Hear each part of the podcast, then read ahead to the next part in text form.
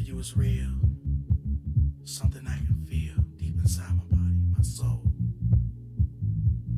And I want to be that star shining down on you, watching over you. Every step of the way.